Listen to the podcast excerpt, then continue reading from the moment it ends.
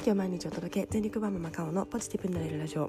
このラジオは都内 IT 企業に勤務するワーママシングルマザーがどん底離婚を乗り越え子育てキャリア資産運用についてお話しするラジオになります。今日から行動してみよう。今日から頑張ろうと思っていただけるラジオになっております。はい、えー、おはようございます、えー、今日はですね今は火曜日の朝になっております。えー、今週も仕事が始まりまして、えー、いろいろですねやらなきゃいけないことが立て込んでおりまして忙しい中ですが、えー、頑張っていきたいなと思っております。はい、えー、今日なんですけれども今日はですねえっ、ー、と子供との会話の中でですねなんかやっぱり親もですね質問力がすごい大事だなということがすごくありましたので今日はそのお話をしたいと思っています。それではよろしくお願いいたします。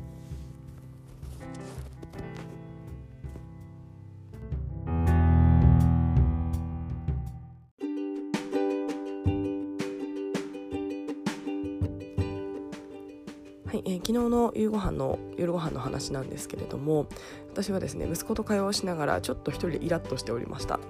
えー、どんな会話だったかと言いますと何気なくですね、えー、息子に「今日楽しいことあった?」って聞きましたでそうするとですね息子が「何もない」と言いまして、えー、なんかそこでですねなんか私その時の感情が何もないってことはないんじゃないかと思ってしまいましてでこっちが質問してるのになんかちゃんと答える気がないのかこの子はということで私はですねなんか一人でイラッとしてしまったんですね。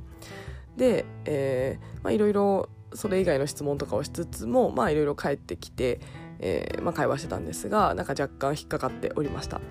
でただですねお昼夜ご飯を、えー、片付けてる時ですかねふと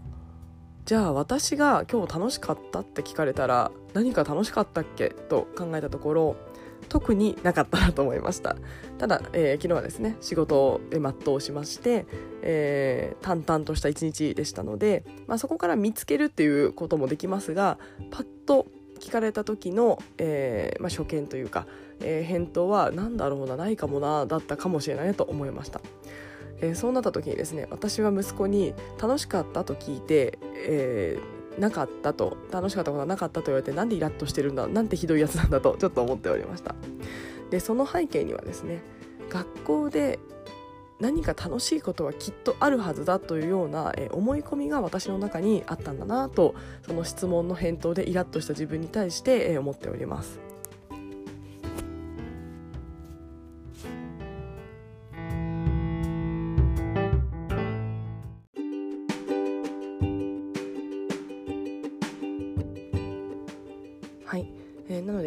会話は、えー、息子はちゃんと私の質問には答えてるんですよね。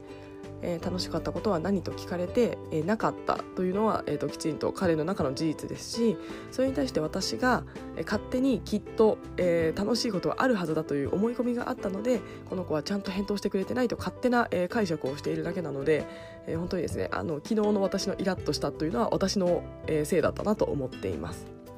でまあですねやっぱりここで思ったのが親の質問力って本当に大事だなと思ってまして会話を成り立たせるためには、えー、質問力がないと特に子供はとても難しいなと思っています、えー、子供といってもですね他人なんですよね。他人なので、えー、どう感じるかやどんなことを考えているかというのは、えー、私とは親とは違います。なので一一人の他人に、えー、会話を弾ませるためにはやっぱり、えー、会話力がすごく必要だと思っています。大人の同士も会話でもですねやっぱり相手に、えー、きちんとこう配慮があって会話をすると思うんですよね。いくら仲がいい人でも。ただ子供ってなんかですねやっぱり配慮が欠けちゃうんですよね。えー、子供だしとやっぱり心のどこかで思っていたりとか、えー、やっぱりまあ近すぎて、えー、ちょっとなんていうんですかねこう自分の、えー、気持ちが優先されてしまったりとかなんかそういったことがすごくあるなと昨日とても反省しています。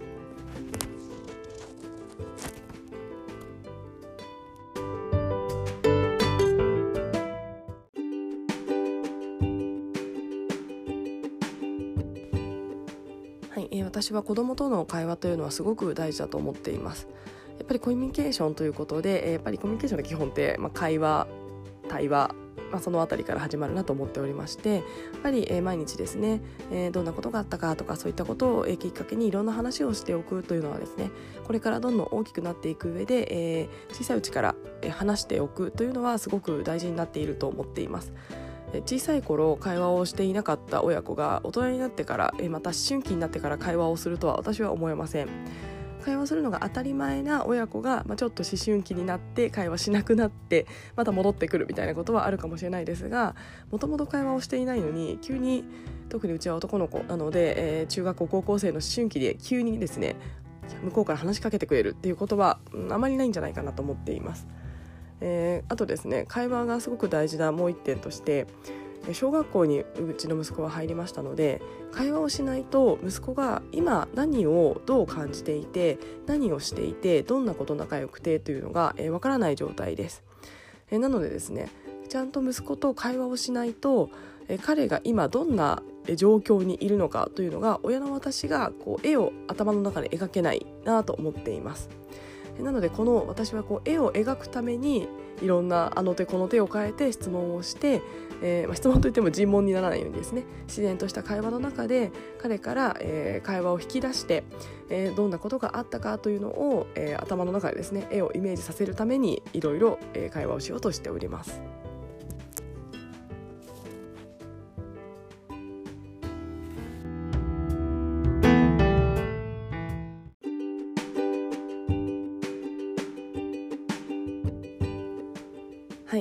ですね昨日の反省を生かしまして、えー、昨日私の、えー、楽しいことあったという質問は良くない質問だなと思っています。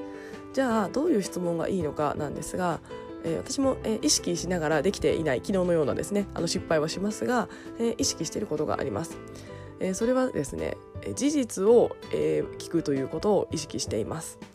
昨日の私の悪い例え楽しいことあった何が楽しかったという質問は抽象的なんですよね。楽しかったって人それぞれ違いますし、えー、彼の中で、えー、楽しかったかもしれないですが楽しいという言葉で表せなかったことかもしれません。何かいいことがあったとしても。なのでですね事実を聞くと事実は、えー、起こった出来事事実や、え、体験したことになりますので、え、息子も話しやすいかなと思ってまず会話の取っかかりは事実を聞くようにしています。例えばですね給食何だったとかですね。おかわりしたのとか。あとは、え算数って今何やってるのとかですね、えー、あとは学童で、えー、どんな遊びをしたのとか。そういった事実を聞いて、えー、向こうから返ってきた言葉に対して、えー、じゃあですね給食ないとカレーだった、えー、カレー美味しかったとか、えー、カレー食べてる時誰とその時喋ったのとか、えー、算数難しかった、えー、今繰り上がりやってるのかな？繰り上がりの足し算やってるんだっていうところから、えー、じゃあちゃんと今日って発表ってできたの？とかですね。なんかですねそこから広げていくようにしています。でそうするとですね、えー、昨日は失敗した私ですが、えー、普段はですねあの、まあ、成功というか結構話をしてくれましてなんかそこからですね息子がちょっとずつこう乗ってくるというかなんか最初はちょっと疲れて気だるそうにたまに 会話を、えー、されるんですけどもなんかちょっと何かですね彼の、えー、スイッチというか、えー、話したいこととか聞いてくれる？みたいなあのことがあるとですねすごい笑顔でどんどんどんどん止まらなくなるんですよね。若干そこまで聞いてないんだけどなあのもう忙しいんだけどなって思っちゃうこともあるんですけども。なのでそこの、えー、彼のスイッチを見つけるために事実いろんな事実をいろんなところから、えー、投げかけて質問をしてでそこから広げてでそうするとですねどこかでふと、えー、見つかってどんどんどんどん話して向こうから話してくれるようになるなというのが、えー、我が家の、えー、会話のパターンになっています。もちろんですね向こうから話してくれることもありますがなんかご飯を食べる時とか何気なくこう会話が止まった時なんかはまずは事実を聞いてそこから広げるというのを、えー、我が家ではやっております。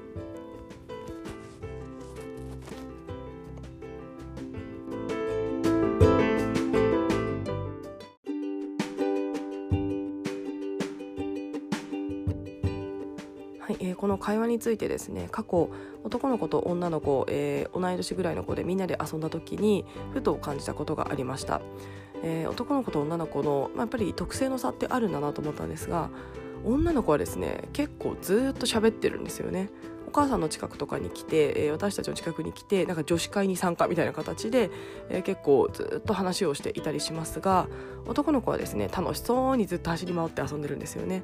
なんかそこでこう何かの出来事をこう会話するというよりも同じ遊びをしてこうチームワークとか友情を育んでる感がすごく感じました。女の子はずっと喋ってるなみたいな感じでしたね、えー、やっぱりですねあのこれよく言われてるかもしれないんですがやっぱりあの女性は多分この本能的に昔からまあ、村で生きていくではないですが、えー、村で生きていくためにコミュニケーションをしないと生きていけなかったのでその辺りのきっと脳が発達してるんだろうなと思っています。男の子はまあ狩りというかあの狩猟民族というか時代は狩りに行ってしまっていたので、えー、それよりもですね会話よりもなんか行動みたいなところでいろいろな人とコミュニケーションを取るのかななんていうのを、えー、子どもたちが公園で男女遊んでいる中で、えー、そんな違いがあるななんていうのを感じました。なので男の子は、えー、特にうちの息子も男の子なんですけれども結構質問しないと話してくれないなというのを最近感じています、えー、たまに仲いい女の子のお母さんと話す時に「えー、何々君こんなことあったらしいね」っていうのを言われると「え私知らない」みたいなことが結構あります。なので結構インパクトの大きいことというかあの何ですかね少しえー、話してくれてもいいよねぐらいの、えー、大きな出来事だったとしても息子は、えー、話してくれませんでもそれは別に話してくれないのではなくて彼の中で話す必要がないって思っているのかもしれないなと思っていますなのでですねここでやっぱり結構男の子の特性が出てきたのは、まあ、子供によるとは思いますが、まあ、一般的に言われているような特性で自ら話してくれなくなるっていうのは本当にあることなんだなと思っています。なのでですねここはやっぱりそのままにしてしまうとでも本当にどんどんどんどん会話が減ってしまいますし、まあ、親とは会話しなくていいものみたいなものをですね自然と思ってしまう可能性があると思いますので私はですねなんとか自分の質問力をつけていかにですね、えー、彼の考えていることや彼の置かれている状況を、えー、聞き出すか、まあ、聞き出すというとちょっと悪い言い方になってしまいますが、まあ、把握できておけるかみたいなことはですねこれからも意識していかなきゃなと思っています。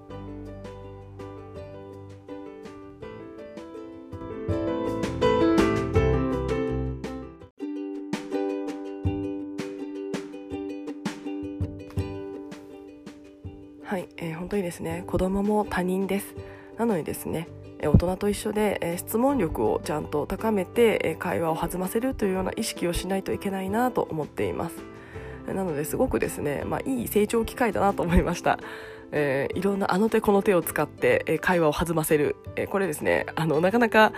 難しいんですよね。結構相手によっていろいろ会話の内容を変えなきゃいけなかったりとかしますので結構難しいんですがまあそれを鍛えられる、えー、ある意味訓練できるので、えー、すごくですね親としてもスキルが上がるんじゃないかななんて思っています。なのでこう子供になんで気を使わなきゃいけないんだよってちょっと思われる方ももしかしたらいるかもしれないんですが子供といえど他人です。他人とのコミュニケーションの中にはやっぱりですね相手への配慮だったりとか相手がどう感じてるかとかをですねこちらで考えて汲み取って会話の内容を選ぶということは私は、えー、普通のコミュニケーションでは当たり前だと思っていますそれは子供にもやっぱり当たり前に向けてあげるえー、なので、えー、やっぱり子どももですね、えー、特に子どもによっては特に話してくれない子とか、えー、もいるかと思いますのでそういった子にはいかに親の質問力を上げてですね会話を弾ませるかというのも一つですね、え、楽しみにしてもいいんじゃないかなと思っております。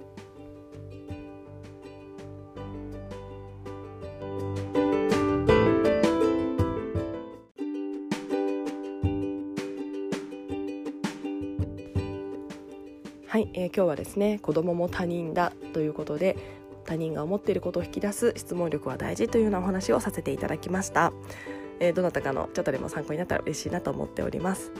はい、えー、それでは、えー、私は、えー、今日もですねちょっと忙しそうな一日になりそうですが、えー、いろいろ、えー、こなしていきたいなと思っております。それでは今日も聞いてくださいましてありがとうございました。